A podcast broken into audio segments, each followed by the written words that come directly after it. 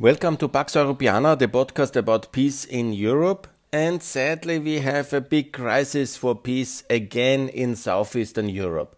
I'm sure some of you have followed my podcast uh, to call for the euro for uh, Serbia as a kind of a game changing offer to uh, have a peace in exchange for recognition because it's very important because all the stakeholders in southeastern Europe, especially between the most important conflict between Serbia and Kosovo, they are of course losing patience.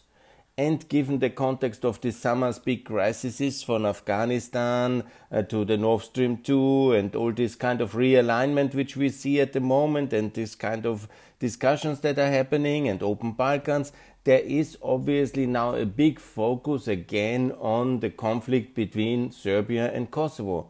It has not reached maybe the international news, but the tensions are very high. And they are coming from the point that we have now a decade long dialogue which is stuck. There is no meaningful result since 2013. Now, of course, we had uh, this Grenell, who was a lobbyist of the Serbs. Yeah? He was obviously not producing, he was actually producing something, we have to say, the Israel recognition of Kosovo. That was very good during the Trump presidency. Now it's one year since the Washington Agreement, and clearly, uh, both sides are very uh, keen to change the status quo, and that will lead to a major crisis. Additionally, Kurti has the second government now formed with a bigger majority, with a clearer mandate to change the status quo and have some more equality in the relations. Because the way this dialogue is done all the time is very much biased against Kosovo. Because Kosovo is not in Council of Europe, in the OSCE, doesn't have a full contractual relation uh, with the EU in terms of the candidate status because of the four non recognizers in the EU Spain, Romania, Slovakia, Greece. And obviously, is then, as we have outsourced our foreign policy via the dialogue and via Borrell and Lajčák, who are from non recognizing countries, towards uh, uh, Belgrade because all the countries have said that only once the uh, dialogue is successful there will be recognition. That means basically that Belgrade has a de facto veto on the recognition of Kosovo from the non-recognizers and therefore to its EU and NATO accession and Council of Europe and OSCE. And that's of course very unacceptable for any decent European politician. And if you know Albin Kurti's history, he is of, of course, you know, the best informed person possible uh, about him. And he was leading himself the student protests. He was a political prisoner in Serbia. You cannot fool him on that one. And that in the last uh, 10, 11 years uh, since um, the dialogue, a lot of uh, biased kind of um, discriminatory practices uh, from imposed from the stronger side, Serbia, on the weaker side, have been somehow um, been the standard in many issues because the Serbs have not worked together on transport, on land register, on uh, person register, on missing persons, etc. And I will explain now the reason today's crisis. It's actually today when I record it Yesterday evening, I saw on Twitter already there was a movement of military personnel in Serbia. There was a lot of inflammatory rhetoric. There is the National Council of Security now convened. The ambassadors of the Quint are now in Belgrade in order to have called for emergency meeting of Vucic to keep him on the way and avoid a military confrontation. And it's entirely possible. The Kosovo police is at the northern border and they are implementing open border policy. That means that the road blockade uh, is uh, to be resolved and violence is in the air. It is very easily can be an explosive situation. I don't hope so, but it is possible. What's the nature of the problem? Let's discuss this. What is happening is that Kosovo um, number plates that I'm calling about the cars. It's about basically which kind of number plates, which kind of number tables, however you call it, the number combination which makes cars identifiable is um, normally very visible from countries. Obviously, countries give number plates, their vehicle authorities. And then the question is with what kind of number plates can people from Serbia and Kosovo drive around. Yeah? Obviously, the Republic of Kosovo has Republic of Kosovo uh, number plates, and these ones are not allowed uh, to be used in Serbia. That means at the demarcation line, at the border line, which is now a well developed and the EU has paid all the ins- installations, there is uh, the border checkpoints at this former internal, now external border, which Serbia doesn't recognize, obviously. There is this border, and then you have to change your number plates when you have Kosovo number plates, which are the only legal number plates in Kosovo. And you should have Kosovo number plates. It's a republic, it's a state then you have to uh, take it off or you have to print a paper uh, table which you can get at the border you have to stick it above there and, and then it's only KS plates but not uh, RKS plates not Republic and then basically you can uh, go into uh, Serbian territory uh, in and pass the Republic which you know for example you have family business you have to do that on the other hand, it was now uh, uh, very possible for the last uh, five years that you can enter uh, Kosovo with Serbian number plates. You didn't have to do the same humiliating process of somehow doing, putting something on. no, you didn't have to do that. Yeah, even when you were resident of uh, of um, uh, Kosovo proper and here comes the problem because obviously, you know, when you have a number plate from uh, from Serbia, you can drive in any other European country. That should be the way. It should be also the way that you drive as a um, as a resident of uh, Kosovo. You should also be allowed to, to drive everywhere and to have a European insurance system and so on and so on. But here comes the whole problem that we have not really made a big progress on the dialogue because when you are living in the Republic of Kosovo, you should have Kosovo number plates. So, in a way, it's also understandable very much that the Kosovo authorities are not happy that um, their own citizens drive around with other countries' Serbian number plates. Uh, some of them in the north, and it's very much about the north, obviously, about the mainly Serb inhabited uh, area, which actually is not only Serbs living there. There are other minorities as well Montenegrins, Bosnians, Albanians, or everybody. This is a Roma and Sinti. There's a mixed territory. And it's also, let's bring it into dimension, it's about uh, 60,000 people living in the so called northern territory, or uh, northern region, in the three municipalities of Leposavic and of Zvečan and of Northern Mitrovica and um, Zubin Potok. Yeah, this is uh, three and a half if you want to see it, and depending how uh, you see the status of Mitrovica. And So in this rather poor and underdeveloped uh, area, I made actually some videos in my video blog from this summer. You can see how it looks like where we have this industrial ruin of Trepča, which the EU has not cleaned up and also UNMIK has not cleaned up. And it's one of these most terrible legacies of the uh, Yugoslavian industrialization you have actually a lot of unprivatized companies from the Yugoslavian side. You have actually a lot of poverty. The shops are closed, the people are gone. It's a very poor area, and there is a lot of criminality. There's a lot of smuggling because of this unresolved uh, status. Don't never forget. Let's also, in that context, mention Oliver Ivanovic. He was uh, the reasonable leader of the Kosovo Serbs he was killed in January. I think it was four years ago. I have to check now that I don't say Oliver Ivano, Oliver Ivanovic, so that I don't. Yeah, he was killed in in 2018. Yeah, in the 16th of January. Yeah, so it's now three and a half years ago. He was too reasonable, too moderate, and they shot him. Yeah they say unknown perpetrators. Yeah, you know, if it was now unknown perpetrators or it was a contract killing, he was killed uh, by his opponents, obviously. And this is a mix always of rogue elements of the security service and of the mafia, like it is always in uh, that um, history of uh, Yugoslavia it's always exactly like that. If it was then obviously approved by the official authorities, uh, that will be ever hard uh, to document, and who knows. But you know, this is exactly how it is in that region. It's a kind of a gray area in Europe. We have done little.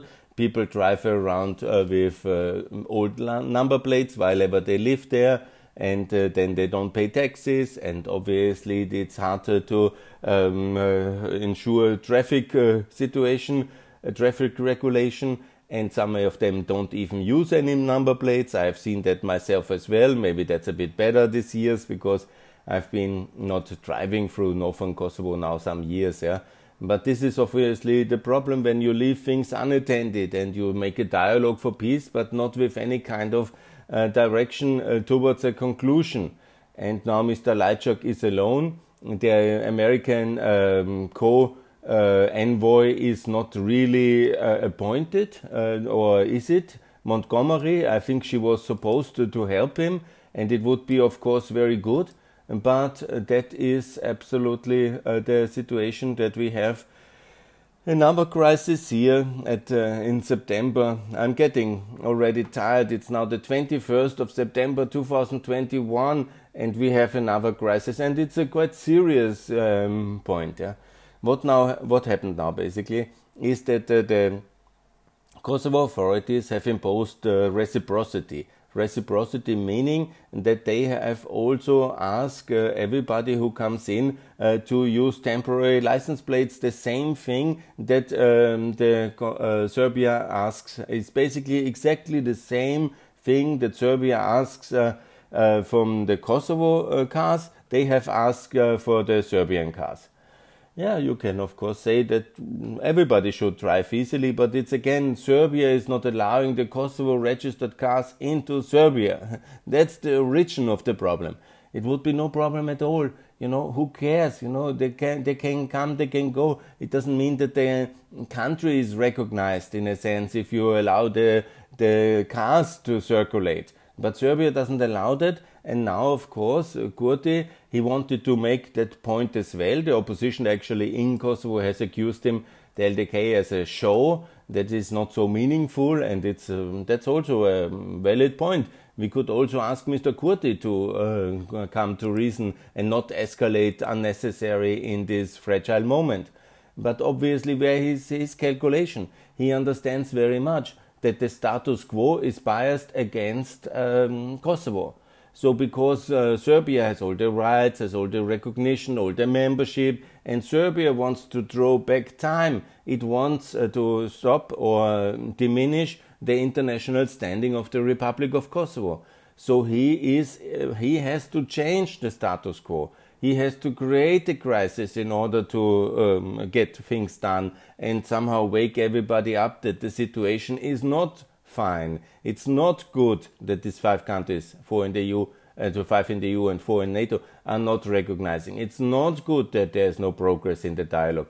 It's not good that uh, Serbia wants to postpone for decades to come the, uh, the status quo. It's not good that uh, Kosovo has no visa liberalization. It's not good that Kosovo is not in the FAO, in the WTO, in uh, the UNESCO, in Interpol, in the UN, in the Council of Europe, in the OSZE, in whatever, and the recognitions I've mentioned already, the five, and that Ukraine, Moldova, Georgia are not recognizing.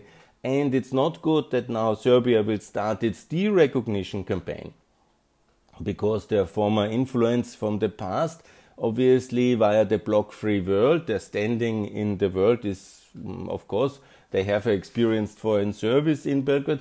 And additionally they have the backing of china and the chinese client states in southeast asia like laos and uh, myanmar and uh, cambodia and to some extent the philippines and then they have the backing of the Russians and the Russian votes in the UN, and Belarus, uh, obviously Armenia, and then there's others as well. Uh, in uh, there's Angola and all this, uh, Nicaragua, Cuba, uh, Bolivia, uh, Venezuela, yeah, the, and there's others as well. Yeah, like there's especially Turkmenistan and the what was the other Kyrgyzstan, yeah, Kazakhstan yeah, this is about the 21 list of shame. And it's the same countries, by the way, who always vote against Ukraine are always voting against Kosovo.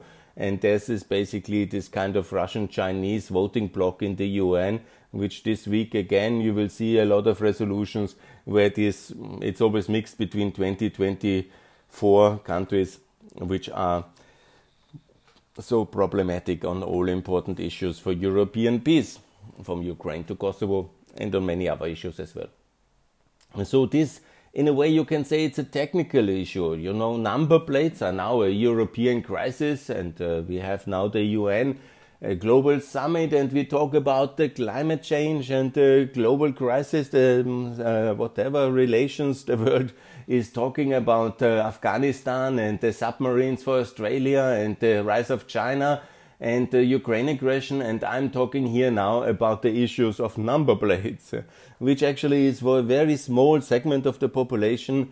But you know, obviously, they say now that the problem is when you have this uh, Serbian registered car and then you have to uh, put the uh, Kosovo number plates over it is a paper version and then it's uh, for the people who don't recognize Kosovo and they live in Kosovo, they have business, that would be a humiliation. And then the rhetoric is getting very hot. I'm talking very hot. I'm talking about, you know, escalation. Um, when you see, for example, the Twitter account of Mr. Vucic, he was going to wild statements wild statements I will share because you probably, you know, let's share the facts as they happen. Mr. Vucic on Twitter, yeah, he is now saying in Serbian, it can be translated on Twitter, one of the most difficult days of our people in Kosovo in Metohija. That's always the Serb way. They say for Dukagjini Valley, they always use Metohija, the valley of the monasteries, because they claim it's their Jerusalem Good, that's the other issue about the religious side. But he says one of the most difficult days of our people in Kosovo. I mean, you are serious? For what? Huh? For what? For the question of uh, number plates? And then obviously there was a protest movement, and there is also a Kosovo Serb minister Mr. Rakic, he went also uh, to uh, there. He's a minister of the Republic of Kosovo. He went also to the border and he started uh, um, demonstration. And then the police came and everybody tried to de-escalate because Kosovo is now really a very well developed multi-ethnic democracy with rule of law institutions, with well-educated police forces who are doing very uh, proportionate uh, interventions. Obviously, they say the road must be open. You cannot do illegal demonstrations on the road, blocking the road. So that's the dividing line. And then uh, Serbian president is convening the National Security Council with the threat of war and all his Chinese and Russian drones, which he has recently then uh, deployed. And so this is the situation. It is out of proportion on both sides but obviously, there is uh, the clarity that we should have um, basically some more decency in the dialogue. Because the underlying problem is obviously that uh, 10 years of dialogue, no progress, then we have uh, this kind of, um, how can I say, the minor crises which potentially can be very big in order to break the status quo because the status quo is so biased in favor of um, Serbia.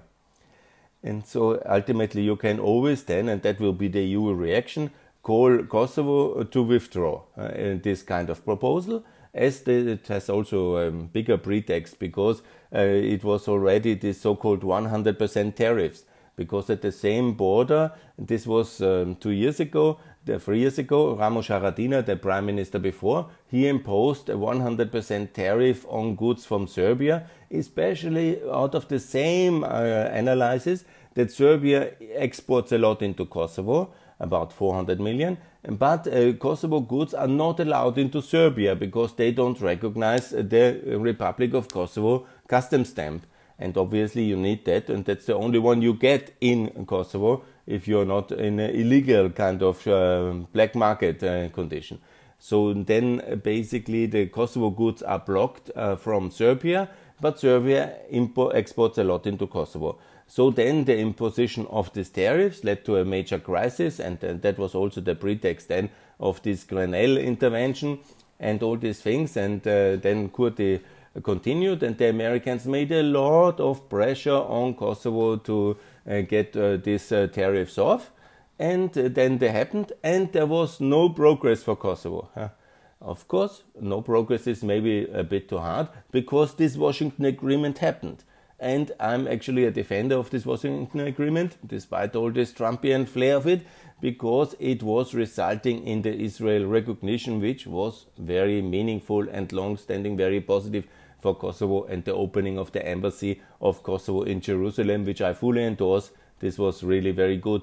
And additionally, America has pledged via its development bank something Serbia got, the seat of the US Development Bank, US DFC in Belgrade. So there were concrete results in that way. Uh, so it has to be seen. Good. But nevertheless, the import volumes are back high again from Serbia. And the Kosovo uh, access towards, uh, towards um, the Serbian market is not there. And now this area, the next area, this transport area where there is this kind of imbalance in transport access between Serbia and Kosovo is attached.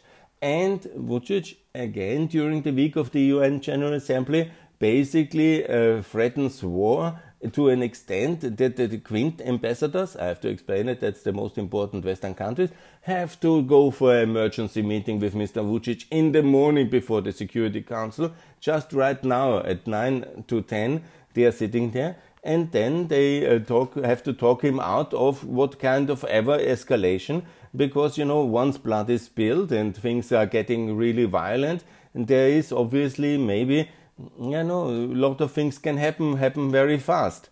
That uh, that's what uh, Russia would be very happy about it. So obviously they go there and they will then talk um, Kurti out of it. Uh, that is normally the re- uh, reaction. Then we are back at the st- uh, status quo ante and a fully unproductive dialogue who will never work without American participation full scale and has never worked because the whole thing about the dialogue being successful, where is it? Yeah, there is nothing. But the Washington Agreement here was a real success. So we need now at this time, and I explained, I think, that this was one year ago. I'm talking about one year ago, the Washington Agreement. There was a deadline, a kind of a freezing period of one year, which is now out. so basically, now at the beginning of October, exactly when we come to this Western Balkan summit, we have a deadline where then everybody, Kosovo and uh, Serbia, can Kosovo can ask again for recognitions, and Serbia can ask again uh, to continue its de-recognition campaign, which they have some 10, 15 African fragile states uh, they found where they basically corrupted the elite into de-recognizing Kosovo. So that's why we don't have 115 countries, but 100 countries recognizing Kosovo. So here we are in this mess and in this very vital moment before the EU Balkan summit. Do we really want to have a mini military escalation directly in front of the EU summit? I don't think so. And does Serbia want it? Obviously not, because if they use violence, we should immediately freeze the EU candidate status and freeze all the funding lines we have for Serbia. And of course, you know, that uh, they should boycott and uh, sanction Serbia. And that would be the clear direction. But, you know, that is a wild escalation. Who wants that? I actually, again, because I'm a peace activist, I have made a peace proposal, a working one and you know, I cannot understand that this is not uh, accepted by the EU. It's the very logical offer for Serbia to have the euro in exchange for recognition. It's much better. We have a crisis now. We basically buy the elite and the middle class into a consensus, the Serbian elite and the middle class, buy the euro offer as a currency because it's very attractive for the Serbian middle class, for their companies, for their businesses. It's also very attractive for Mr. Vucic to have a real result. And so we buy them into this kind of consensus in exchange for recognition. There will be massive upheaval. Mr. Vucic has to uh, so, uh, provide the security and the assets uh, to basically calm the situation. It's of course not very easy, and then, uh, once the recognition is done, we better have a crisis now than a permanent crisis uh, long term. And this crisis we have to handle. And then we also can say with good conscience, because Kosovo is recognized, that all the three countries, Bosnia, Serbia, and Kosovo, joined the European Union in this decade. Yes, why not? It's obviously there's peace then. And then obviously we work also with the Kosovo authorities. Once the Kosovo issue is done, let's also work with the NATO membership. And so we can also make much progress uh, in the EU candidate status uh, negotiation. And gradually, Serbia will be also a very good European Union country. That is, of course, the plan for peace. And Kosovo will be, and Bosnia will be, and of course, Montenegro Albania and Macedonia, our NATO allies, should be before in the European Union. But it's our kind of French-led uh, anti-appeasement, anti, anti-enlargement policy, which is blocking progress and leading then to these escalations. This is the problem on the Balkans.